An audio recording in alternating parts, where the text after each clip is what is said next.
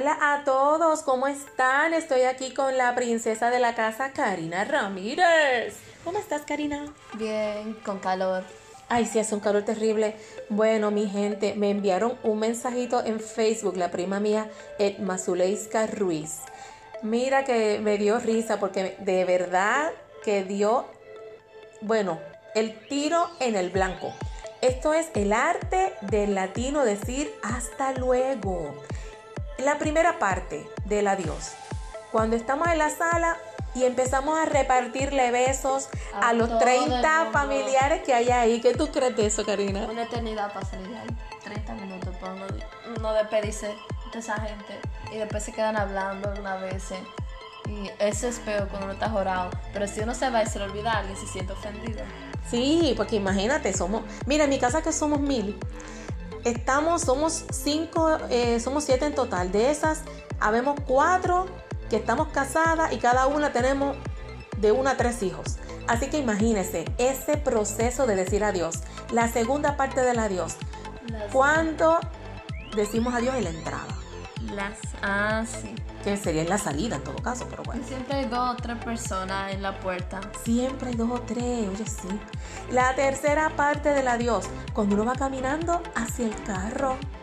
Que dicen que, eh, Mabel. Ay, la vecina también, cuando ve que te estás yendo. Dicen, ¡Ay, "Eh, verdad! Ese otro.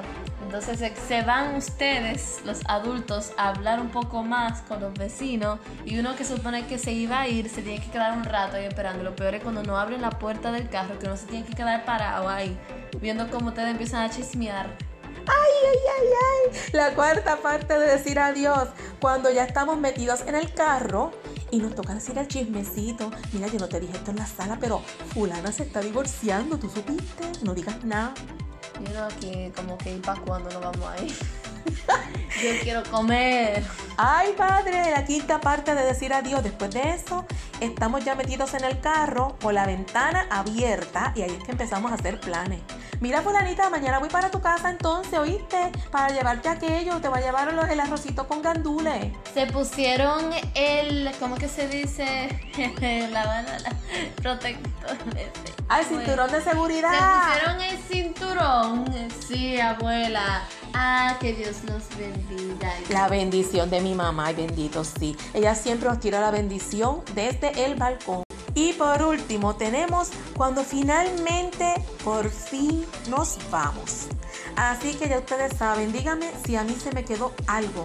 Esto fue enviado por Edma Zuleika Ruiz, mi amada prima.